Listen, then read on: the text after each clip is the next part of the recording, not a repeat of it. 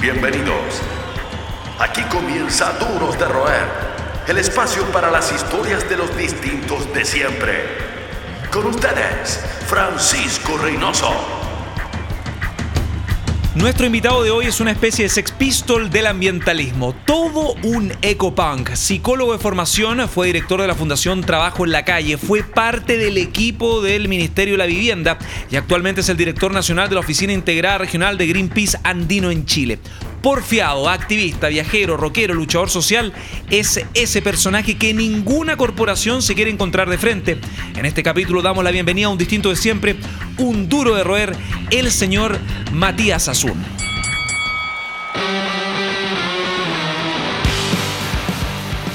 Matías, eh, ¿qué tal? Para nosotros es un gusto tenerte acá en el programa. Un durísimo de roer. Si no, pregúntenle a algunos empresarios mineros y otras corporaciones un poco conflictuadas con, tu, con todo lo que has defendido. Un saludo a todos mis fans. a todos los fans que no son pocos. Sí, que no son pocos, ¿no? Y esa legión también de fanáticos de cultura pop que es parte de tus otros intereses que también De los otros intereses, sí, porque no estábamos discutiendo si poníamos o no poníamos que era fan de Star Wars, pero parece que no, no es una no es muy excluyente, parece que todos son medios ñoños también. Hay de todo. Uno es un nerd en el fondo, yo, yo estoy de acuerdo con que los nerds se tomaron el mundo. Y hay una pasión, y eres un apasionado también en todo lo Absolutamente, en todo lo que hago, especialmente con esto de que no destruyen el planeta y que la vida importa. ¿sí? Eso Hablando de ese, de ese propósito, Matías, ¿cuándo empieza tu lucha y quién te inspiró a seguir adelante con esta quijotada, con esta aventura? Mi madre dijo que cuando yo tenía dos años ya tenía problemas con la autoridad. Em, por lo tanto, mi madre es psicóloga también, por lo tanto pareciera ser que esto es como medio hereditario. Ahora, en particular, eh, empezó primero como una vocación social, es como raro hablar de uno de esto, pero empezó primero como una vocación social sobre las injusticias, la pobreza, la situación en la que vivían las personas que, digamos, más maltratadas están por la sociedad, en campamentos primero. Eh, y luego me empecé a dar cuenta que quizás el tema central hoy día de la miseria, la injusticia, la desigualdad, no está solamente expresado en el acceso a bienes y servicios, sino derechamente por el tipo de medio ambiente en el cual vives, que hoy quizás es esa una de las variables más claras de la exclusión, especialmente en América Latina, que la calidad del aire, el convivir con basura, son las formas que hoy día la sociedad tiene de castigar a algunas personas de manera injusta y negarles el derecho a la felicidad, a hacer, a hacer, bueno, a la dignidad finalmente. Y bueno, eh, terminé en Greenpeace porque me empezó a importar cada vez más los temas ambientales. En el ambientalismo tú comenzaste, o todas las causas, em, comenzaste a ser activista mucho antes del uso y abuso de las redes sociales, con toda la, obsesión por el like, la hiperconectividad, el, doble, triple o cuádruple estándar también que uno ve en redes sociales y en las acciones mismas. ¿Sientes que hay muchas banderas enarboladas en, em, en, estos influencers para conseguir seguidores de, desde la forma que sea? Em, ¿Cuál es tu opinión al respecto? Eh, yo creo que no sea, yo en eso soy harto más tolerante. A mí me parece que las redes sociales en el fondo son una proyección de lo que uno hace en el día a día. Entonces, en realidad, si uno es Barça de día, va a ser Barça en redes sociales. Y si uno es True de día, uno va a ser más real también en, redes sociales. Em, mi impresión es que hay, harta, hay harto buenismo. Yo más bien la impresión que tengo es que el problema no es solo de coherencia, sino de buenismo. Porque en la práctica, siendo buenos, siendo políticamente correctos todo el tiempo, también es muy difícil eh, llegar a un discurso más crítico, más realista, más sincero, eh, que permita hacer que las cosas que las cosas cambien. A mí más me molesta, no me molesta tanto ver publicidad de celebridades, por ejemplo, en Instagram, como sí me molestan declaraciones que uno sabe que son falsas, buenistas y buena onda, en realidad no no, no, no pesan ni el paquete cabritas con el que uno, no sé, no, no, no, no importan nada. Esas cosas me generan a mí más rechazo eh, en términos generales. Ya sea a través de las corporaciones, grandes corporaciones, eh, como también las prominencias públicas, también hay cierto oportunismo y el rock y el medio ambiente o el ambientalismo, la conciencia ambiental han ido de la mano con distintas alianzas, alianzas que han sido llevadas desde una forma orgánica, a través de canciones, a través de eventos. Yo lo primero que se me viene a la cabeza son estas estas grandes instancias como Live Earth y también la participación activa de, qué sé yo, bandas como Pearl Jam con álbumes benéficos, canciones benéficas, bonos sin ir más lejos que este tipo, ya el zar de lo políticamente correcto. Y yo me pregunto si es que tú crees realmente la efectividad y la validez o la veracidad de este tipo de cruzadas. A ver, a veces depende un poco de las características de la cruzada, del momento histórico en el que se producen. Yo en verdad soy bien en ese sentido, bien relajado, no, no, no soy dogmático en ese sentido, no, no creo que la gente haya que juzgarla a priori por el tipo de creencias que tienen y por lo correcto que sea, porque en la práctica sea una forma más de buenismo. Lo que hay que hacer es analizar la acción coyuntural, situada, por así decirlo, en un contexto histórico.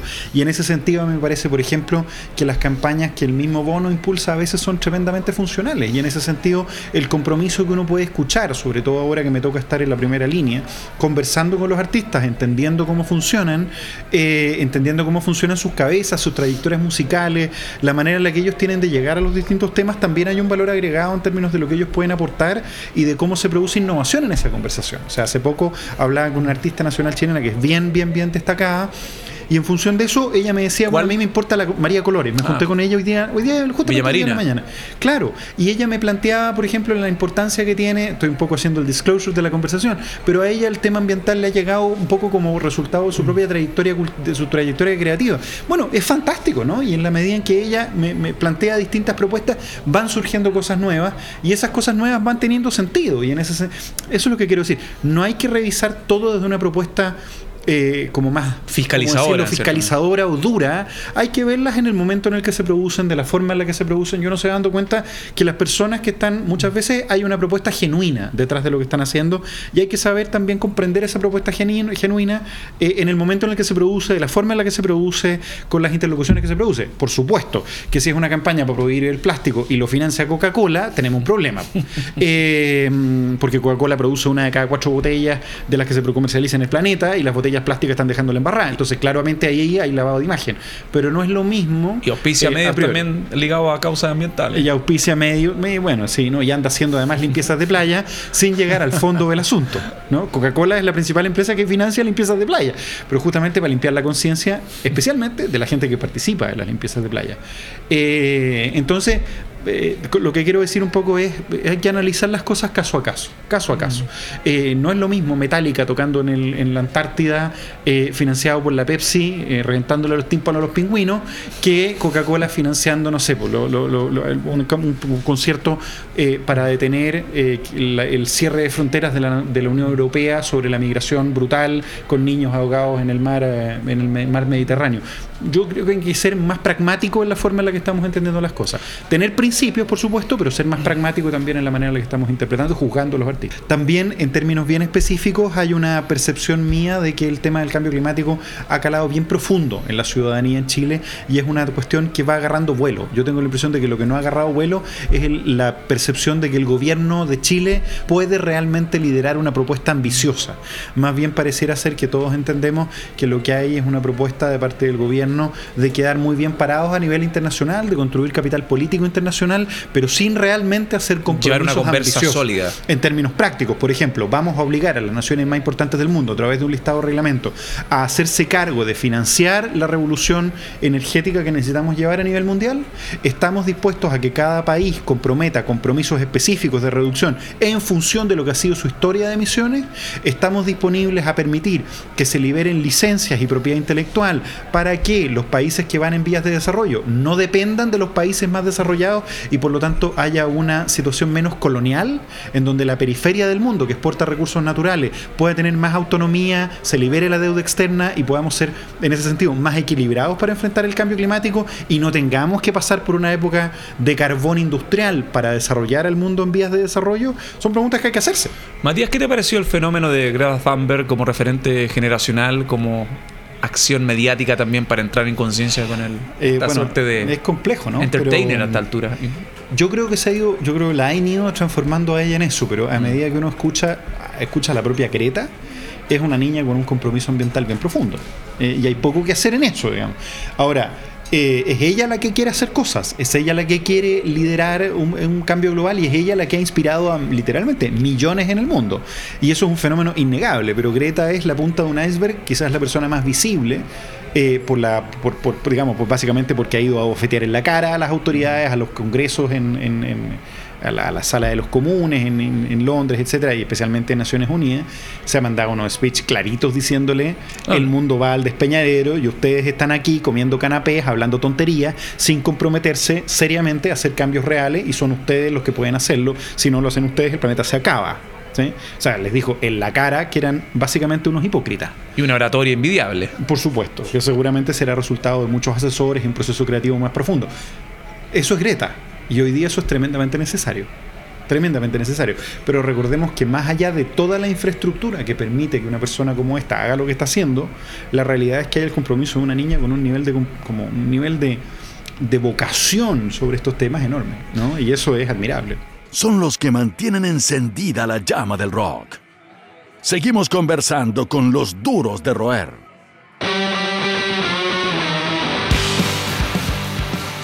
Estamos de vuelta en esta conversación bien interesante por lo demás eh, con este más que validado ecopunk, Matías. Más que validado, qué terrible. Validado en el sentido por las acciones, por el vínculo con la música. Ojo, no te estamos fiscalizando, ya que la fiscalización ha sido, ha sido visto con distancia ya en la conversación, pero no tiene que ver con eso. la fiscalización me parece que tiene que ser permanente, ¿no? Y, es muy necesaria. no te estamos validando con un grado. Claro, no. Rockero aceptado por el programa. Un, un, minion más de un proceso social más largo. Sí. Oye, hablando de esta formación musical tan necesaria necesaria en cierta medida para encontrar el norte. Uno encuentra la, música, contenidos, causa, libros, mm. bibliografía, podría estar hasta mañana con los estímulos. Yo me pregunto, ¿qué había en tu pieza cuando chico? Em, ¿Cuáles eran los estímulos musicales? ¿Había una polera, una portada, un póster, un disco, una herencia familiar? Sí, mis padres están, tienen un, tuvieron, mi padre está, está muerto, compromiso social muy profundo, particularmente mi padre, más público. Pero en mi casa lo que había eran un montón de libros de la Mafalda, ¿no? Y yo siempre he creído que para ser ecologista lo primero que hay que leer es la Mafalda. Eh, esta idea de dar vuelta al planeta y pensarlo patas para arriba no, no deja de, hacerme sentido, ¿no? Cuando Mafalda coloca América Latina arriba, en el norte, ¿no? ¿Qué pasaría si América Latina fuera el norte?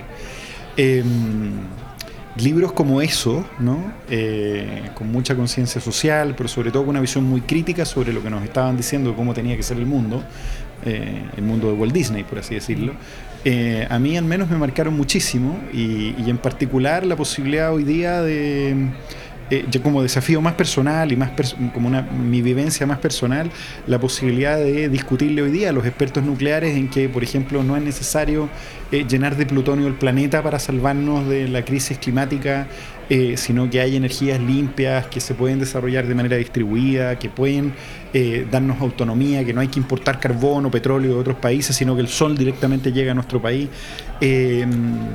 a mí me parecen tremendamente esperanzadoras como, como práctica. Yo disfruto mucho mi trabajo por las posibilidades de desarrollo que tienen. Paradójicamente mi trabajo es fundamentalmente sobre conversar con personas, sobre incidir políticamente y finalmente sobre transformar la economía. Matías, ¿y qué hay del rock? ¿Hay alguna entrada de concierto? Muchísimo. ¿Hay algún disco? Yo lo llevaba a los posters en ese sentido, que bueno, el, el imaginario de los 90 Sí, bueno. era parte de esos rituales. Claro, lo que pasa es que los pósters que podría haber tenido no, eran, no estaban directamente vinculados a eso. Yo más bien diría que descubrí la música y los referentes culturales más bien viejos, particularmente el punk. Y, desde, esa, desde esa referencia, no sé, de, las canciones que a mí más me han marcado, eh, en particular está en la secuencia de, The Clash, del Should I Stay or Should I Go, eh, particularmente que es para mí una canción muy importante en términos de qué va a ser uno cuando llegue el momento. ¿no? Y en particular, en particular, una canción que yo le recomiendo a la gente que escuchen, que es la versión de Johnny Cash y de Joe Strummer cantando Redemption, Song con los mezcaleros. Claro, no, me, da la impresión que está en el Unhearted, en el disco de Johnny Cash eh, completo, que toca con Willie Nelson y con otros más, está en esa versión. Por lo tanto, me da la impresión de que es Joe Strummer y no los mezcaleros. Y también hay una bueno, ahí también hay una versión. Hay otra versión, una versión con el disco Los Mezcaleros. Pero los mezcaleros son un pésimo grupo, si me preguntáis a mí. ¿En serio? a mí me gustan oh, Le partiste el corazón a la mitad del equipo no, Corten. Ah. chao. A mí me parece, no sé, a mí me gustan más los, grupos anteriores de Stramer que lo que vino después. Ahora, en particular, en esa, en esa versión, yo creo que era mejorcito de Clutch. Eh, harto mejor. Por favor, editar esta parte de la entrevista. Gracias. Borrarla, borrar. Delete. Delete. No, pero en serio, los mezcaleros no son tan buenos. Hay, hay, hay, un montón de documentales al respecto. Ahora, en particular, ¿por qué? Porque Clutch mezcla justamente esta referencia. Mezcla la rebeldía ¿no? Eh, Paul Simon hasta el día de hoy es activista de Greenpeace, ¿no? ha hecho cosas con Greenpeace. Ahí hay una historia que necesito que se la cuente a nuestros duros de roer, a los distintos de siempre que escuchan el programa. Eh, hay un vínculo que te une, una suerte de realismo, realismo mágico. Una especie de realismo mágico. La gente, el, uno de los discos más famosos de la historia del rock es la portada del London Calling, Sí. ¿no? en donde aparece o alguien rompiendo una guitarra. Ese alguien es Paul Simonon, es el bajista de The Clash. Y la lo que la gente no sabe es que Paul Simonon, como es amigo de, de gente de la oficina de Greenpeace UK, él participó de una protesta que consistió en tomarse una plataforma petrolera hace algunos años atrás, el año 2012, eh, y él participó como un activista más, ¿no? Estamos hablando de un tipo que tiene li- las licencias eh, de los discos de The Clash, que es parte del equipo creativo de Clash, que es una celebridad a nivel mundial, pero él quiso a pesar de ser un tipo tremendamente poderoso e influyente en la historia musical y en la historia del rock y particularmente en la historia del punk, él quiso participar como un activista más en las protestas que hicimos. Y se fue preso, estuvo dos semanas preso en Noruega. Y había, era justamente el tipo que les iba enseñando a los a los guardias en Noruega cómo comer vegano, cómo comer vegetariano, cómo preparar mejor la comida. Y nadie nunca se enteró que ese que estaba ahí preso junto con los activistas de Greenpeace era Paul Simonon. Esa historia está contada en un video de YouTube que ustedes pueden googlear en Greenpeace, colocan Greenpeace Paul Simonon en YouTube y va a aparecer Paul Simonon mismo contando su historia. Y tengo la fortuna de que cuando llegó a cantar a la inauguración de uno de nuestros barcos, uno de los activistas que estaba haciendo el tránsito eh, para que la- desde el puerto pudieran subirse al barco era chileno. Entonces tengo un video de Paul Simonon saludándome y esa es mi presión, es mi posición más preciada. Y el saludo fue un momento clave de tu vida. Además, estaba justamente Estamos date- estamos en bien dateados. Estábamos justamente, yo estaba en ese momento como decidiendo qué hacía con mi vida, me acababa de separar y justo Mm. llegó este mensaje y yo decidí venirme a trabajar a Greenpeace escuchando Clutch. Entonces fue como un eh, espacio y yo creo que por eso en parte también he durado tanto tiempo, porque he tenido eh, situaciones en las cuales los grandes ídolos que uno admiraba, en los cuales tú preguntabas por los pósters, Mm. este es uno de los pósters que estaba pegado en mi pieza, eh, terminan en el fondo encontrándose en la ruta, ¿no? Y es realmente increíble que un tipo que cambió la historia del punk y que cambió la historia de la música, que participó de una de las bandas más prolíficas, si me preguntáis a mí, del- del- de la historia, con un tremendo contenido social, con un tremendo contenido antisistémico, como The Clash, me lo encuentre y el tipo, digamos, aunque no lo conozca en persona, aparezca en el fondo participando de las mismas causas ambientales, en el fondo la derivación sobre la discriminación, sobre el maltrato, sobre el maltrato a los jóvenes en, en Inglaterra en los tiempos en, en The Clutch, hoy día se traduce en realidad el maltrato al planeta que estamos viviendo y el tipo predica y practica, se va preso cuando corresponde, entonces nada, respeto nomás. Matías, y también entiendo, esto es parte del acucioso y riguroso em, equipo periodístico de investigación de Duros de Roer, un, un colectivo incontable de periodistas multidisciplinarios. Científico. Encontramos un diploma que te certifica como benefactor. Sí. Eso no lo entendí, pero un diploma que te certifica como benefactor de una causa asociada a David Bowie. Explícame por favor eso, porque en pleno 2019 contar con esa medalla es algo atípico y bizarro. Sí, bueno, a ver, creo que no es necesario, a diferencia del anterior, explicar quién es David Bowie a esta radio. Ahora, en particular, a, mí me interesan muchísimo las cosas que se financian colectivamente, ¿no? Prácticas en las cuales... Disco, cuestiones, de todo. Claro, discos, pero en este caso particular era una estatua a nombre de David Bowie, ¿no? Que era la gente le hace una estatua a David Bowie. Y por supuesto, cuando me llegó la invitación eh, en esta campaña de crowdfunding, de, de- de pe- pedir platas a nivel distribuido, yo quise participar, entonces puse mis luquitas para poder hacerle una estatua en, en el mercado a David Bowie. Entonces lo que tengo en realidad es un certificado que dice que ayudé a hacer una estatua para David Bowie, como hicieron muchas miles de personas en el mundo. Eh, y a mí me enorgullece haber logrado que un espacio de la ciudad de Londres pueda albergar también eh, el corazón de un artista brillante. Fue a 15 metros de donde le volaron el ojo a Combo.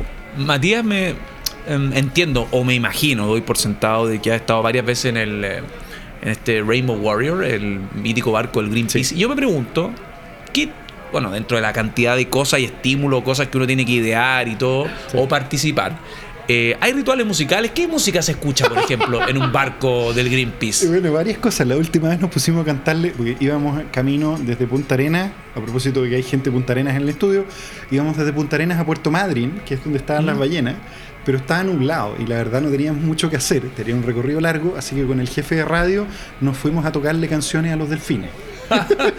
y esto es una historia real. Así que estuvimos bailando con delfines afuera del barco, porque como va ladeado, el helipuerto va casi, casi a la altura del agua. Entonces los delfines salían a mirarnos, quieren a estos par de locos que cantaban. Sí, hemos estado haciendo esas cosas, pero ¿qué se escucha arriba del barco? Bueno, hay de todo. Particularmente el Rainbow tiene un, un equipo de música, una batería, eh, La distintas raja. cosas. Sí. No, cuando O sea, se la puede van a tocar. la dinámica se complementa con música en directo. tienen su propio, claro, pues los mismos, los mismos marineros se han ido armando su propia, los marineros van cambiando, Mm. pero van, cada uno lleva, no sé, una batería, etcétera, pasan meses arriba del barco, pero para entretenerse tocan un par de cosas y eso también nos es útil porque cuando llegamos a los puertos a veces vienen artistas que quieren tocar y entonces tener todo listo ya funciona. Eh, y cuando no, uno no saca la guitarra y se va a cantar con los delfines y te van mirando con cara, ¿quiénes serán estos locos que van cantando arriba del barco? Pues estaban cantando Bob Dylan esa vez, ¿no? Era, era Ah, como bien. hippie puro duro. No, Depende de la época de Bob Dylan. ¿no? Aquí Bob Dylan tiene tres décadas. no era Bob Dylan hippie. Hipismo certificado. Sí. Más que un club, una familia. Sigues junto a los duros de roer. Estamos de vuelta junto a Matías eh, Azun en Duros de Roer. Matías, dentro de tu trabajo, tu labor, eh, tu norte, muchas veces te ha tocado estar, o la mayoría de las veces, contra la corriente, golpear la mesa frente a los grandes poderes, los grandes conglomerados multinacionales. Y yo me pregunto, dentro de toda esa consecuencia, vértigo en todo sentido, em, ¿sientes que te ha traído alguna consecuencia em, el ir, valga la redundancia, contra la corriente, golpear a los poderosos? en el lado más fino, el lado de la credibilidad o la imagen que ellos tanto buscan por em, cuidar, ¿no? Una vez Luxich dijo que yo trataba de sacar beneficio de su imagen. Eh, no, la verdad es que, siendo bien sincero, es harto menos épico lo que me toca hacer. Como que no es heroico en, ningún sentido. Mis condiciones, por ejemplo, para negociar con Hidroaicén siempre fueron que ellos depusieran su proyecto de represa. O sea, yo estaba dispuesto, yo nunca me he negado al diálogo. Lo que pasa es que la contraparte, Walmart, Jumbo, nunca hacen caso de las No, propuestas. te tiran que- toda la maquinaria. no, pero claro, ellos se quieren sentar a conversar, pero sin cambiar las propuestas que tienen. eso. Yo lo que les digo es ningún problema, yo me junto con Endesa a conversar, pero ustedes depongan su proyecto de hacer represas.